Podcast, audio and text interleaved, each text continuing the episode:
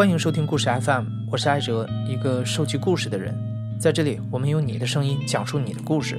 每周一、三、五，咱们不见不散。前一阵子算是我的老师吧，虽然他没有教过我，九十岁了。然后他和他夫人八十五岁，他们两个人一起生活。我会过年过节，有的时候我会去看看他们。老两口特别喜欢我去。然后呢，有一次呢，我在我的那个朋友圈里转了一个有一关那个一对老夫妇的那个生活状况，就是其实老夫妇自己是高级知识分子，钱不是问题，子女呢也都挺出息的，但是都不在身边。最后他们也是到一定年纪的时候，他们就有了一个很为难、很为难的感觉，就是说。两个人一起生活，已经就是照顾不了自己了。请保姆呢，就是无论怎么样，他们都请不到一个合适的，他们觉得能够让他们满意的保姆。即使就说你出钱也请不到。就是讲了这么一个困境的那么，我转发了以后，我那个师母在我那个朋友圈那评论里，他有一句话我看了以后就特别的那什么，他就说说但愿有一天中国能够允许安乐死。就实际上他们。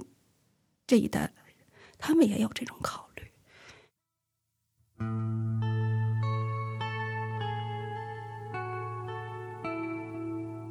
两个月前，我们发布了一期有关遗嘱的故事。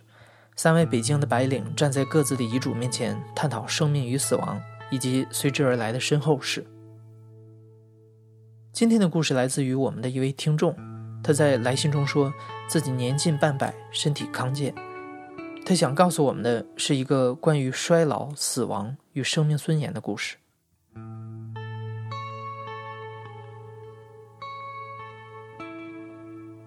我是小青，然后我今年四十八岁了，是一个体制内的这么一个普通的职员。我第一次知道人会死，是在我大概七八岁的时候。然后呢，是我们家有个邻居，他们家那个老爷子呢，九十岁了吧？我也不知道是八十多岁还是九十岁啊。反正就是他从来不说话，他永远都是在一个地方坐着，就坐在那儿，就就这样也不动。但有一天，这个老爷子就过世了。那个时候，你想，哎，七几年的时候，那会儿那个在比较边远的地方，他办丧事，反正老爷子还是有一个棺材的。办丧事我们都去吃饭嘛，然后小孩，我就特别特别好奇，我很想去看看躺在棺材里的那个老爷子是什么样的，但是我最终没过去。不是因为我怕他，而是我觉得我如果过去的话，大人肯定会说我。这是第一次知道人会死。其实没有什么特别的感觉，因为其实他之前也是一个就我说的那样一个形象嘛，也不说话，也不怎么动，但是一个立着的人就变成了一个躺着的人，就这种感觉，但是没有什么特别的明显的那种冲击什么的都没有，真的是我很好奇。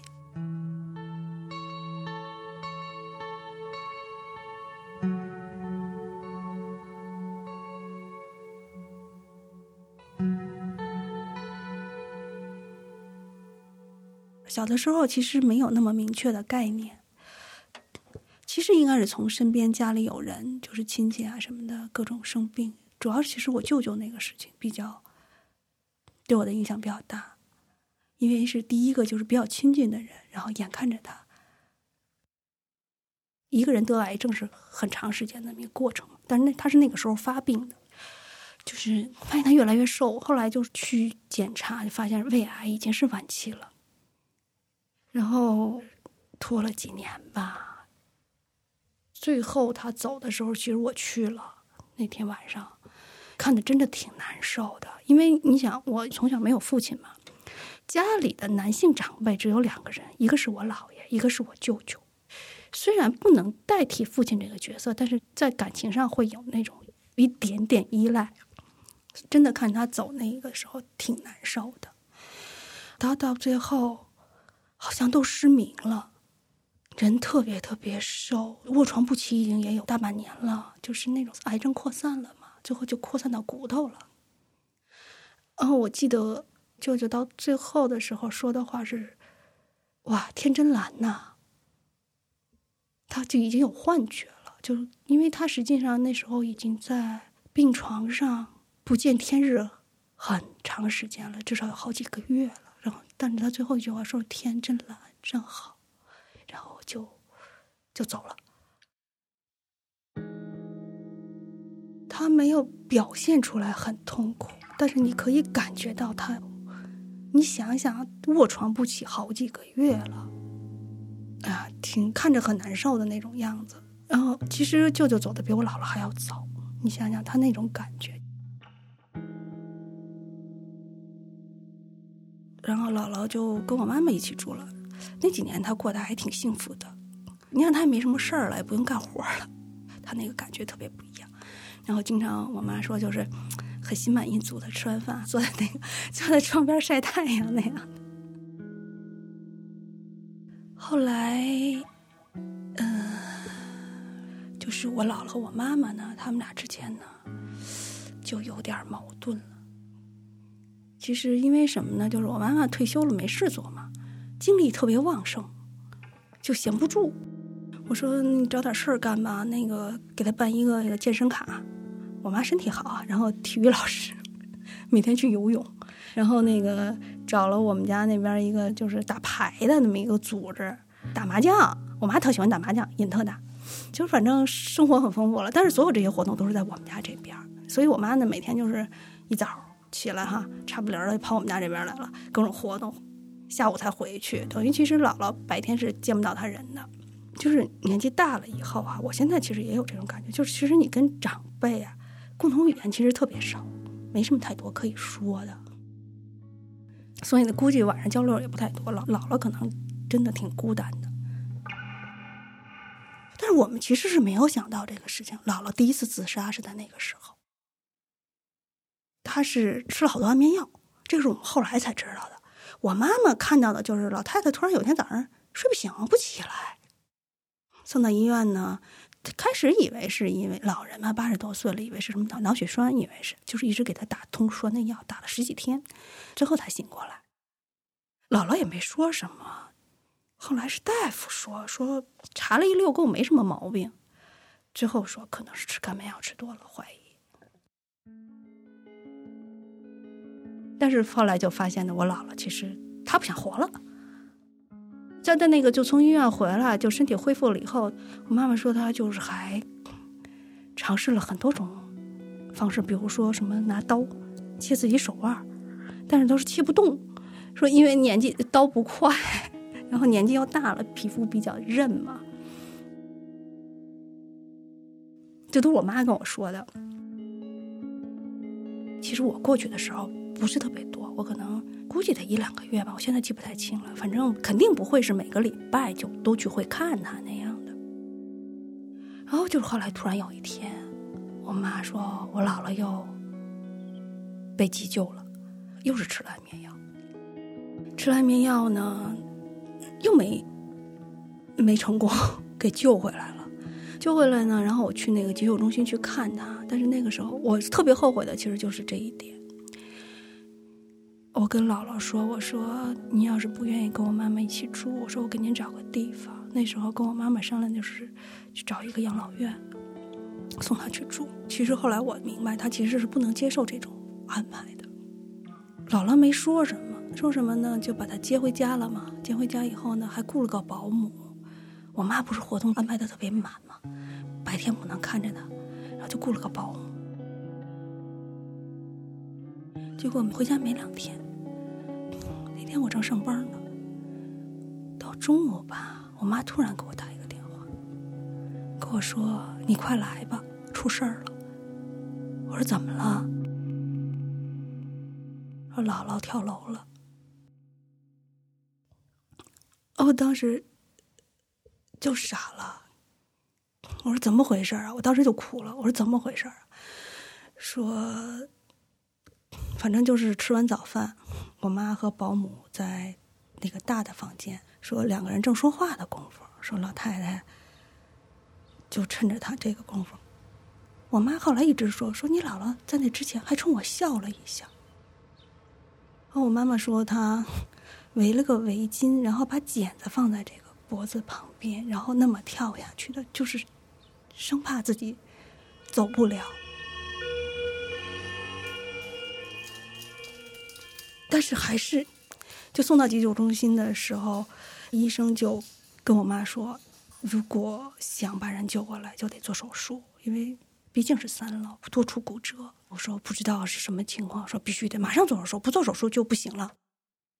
我妈没主意了，就之前她都没跟我说，直到到这个时候，她才跟我说说你来吧，其实让我去拿主意的。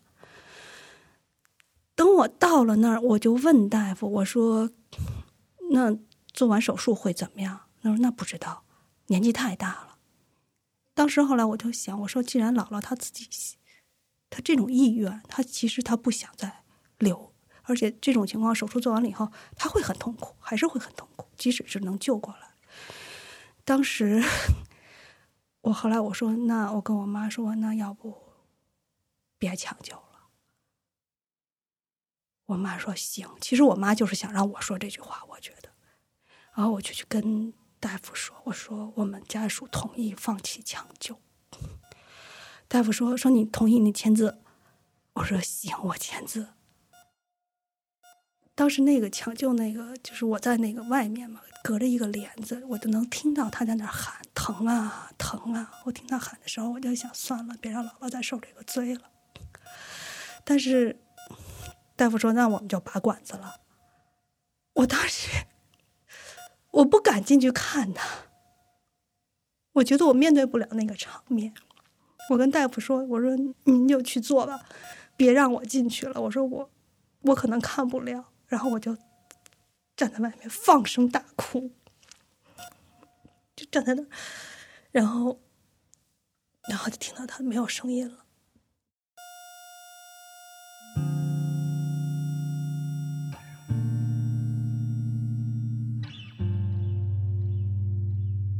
姥姥去世之后的一段时间里，小晴渐渐发现自己好像走上了新的循环。她开始变成曾经的母亲，而母亲开始变成曾经的姥姥。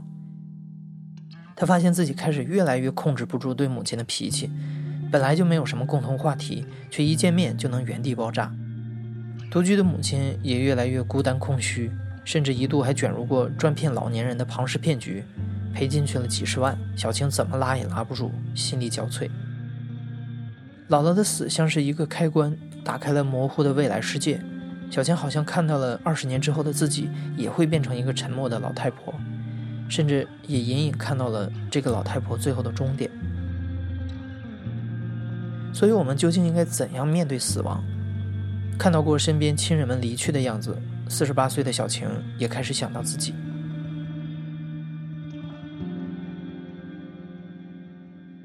我会觉得到我老了的时候，我觉得我一个人住不太方便的时候，我可能会去老养老院。但是现在有一个问题，就是可能到我们那个时候，可能养老院很难进了。已经，我我带我妈妈看过养老院，我其实我考虑过这些问题。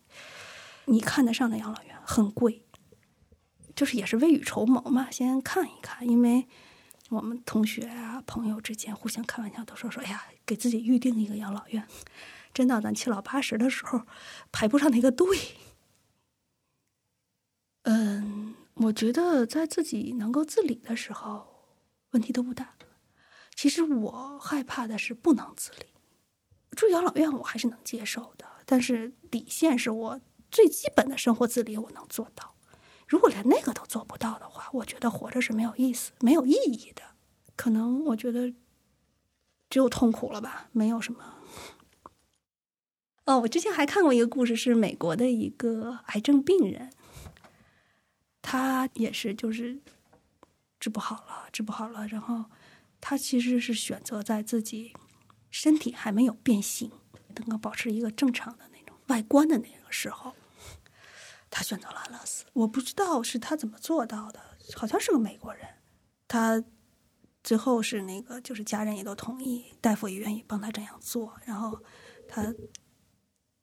找了一个很优美的环境，在家人的陪伴下，那样很好的告别了之后，采取了一个措施，我觉得特别美好。然后这是我第一次知道这事儿，然后就是讨论安乐死嘛，因为很多国家是不允许安乐死的。再后来又过了好几年，然后看到的那个有关瑞士有这种机构接受这种，因为瑞士是允许的，而且但是它有很严格、很严格的措施，就是那种预防那个。哎，我觉得这个好，这个真好。我说将来如果真有那一天，我就去认识死一死。你可以保持自己在死亡之前的尊严吧，你可以有尊严的死去，而不是那种。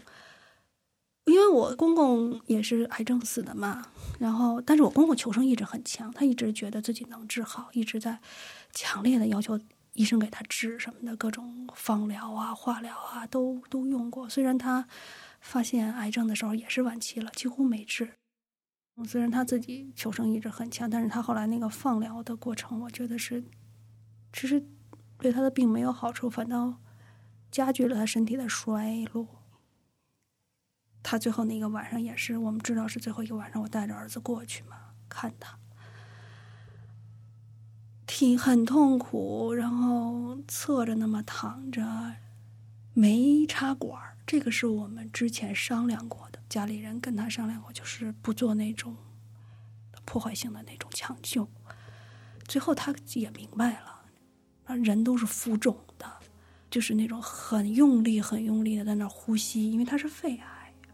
就你看那种垂死的人啊，就那种，很很难受的那样的，就是他他自己就倒那最后那几口气那样的，我我我不想那么死，我真的不想，就是到那个程度那么难受。中国人嘛，一直都希望就是说，所谓善终，最好的状态就是我自然是老死的，对吧？我睡一宿觉没醒来。走了这是最高的、最好的死法，但是大部分人都是在那种病痛中。那么，我觉得其实最好的方式就是，能在我能够处理这件事情的时候，当然我不会说很轻易的那样做，但是当我遇见到肯定会有那种，我自己去解决这件事情，我觉得是很人道的一种方式，对大家都好。其实我特别信一句话：“寿高则辱。”就是你年纪活那么大，如果你不能自己那什么，那时候其实很屈辱的。我觉得真的到那一天的时候，我会想办法，我肯定会想办法的。我我我不能接受那样的生活，我也不想去拖累别人。我其实我现在理解姥姥当初走，其实是有这种想法在里面。除了他觉得自己很孤单的那一面之外，他其实是也是不想再拖累人了。他会觉得他是我妈妈的负担。